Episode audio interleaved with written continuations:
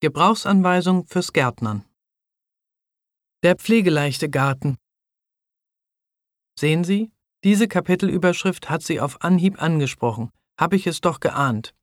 In meinen Gartenkursen stellen sich die Teilnehmer sehr gerne als ausgesprochen engagierte, vielschichtige Menschen mit wenig Zeit vor, die aber keinesfalls auf schönen Garten verzichten möchten.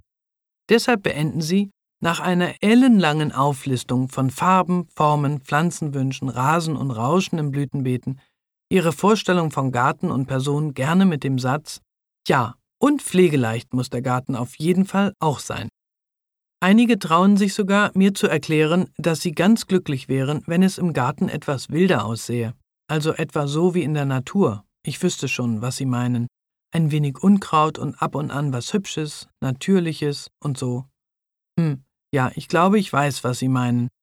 Nur ist es so, dass zwischen naturnah und ungepflegt lediglich eine ganz feine Grenze liegt und ist in das künstliche Umfeld des Gartens erst einmal das Unkraut eingezogen, ist das Hübsche nicht mehr zu erkennen.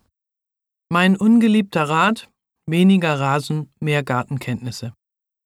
Nein, dafür müssen Sie kein Gärtner sein, nur das Richtige im richtigen Moment tun. Da kann man ganz viel Zeit sparen. Das Was und Wann ist der Trick und nicht das Ob.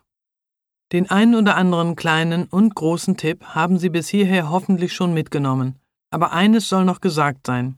Es gibt entweder einen schönen oder einen pflegeleichten Garten. Beides ist leider nicht miteinander zu verbinden.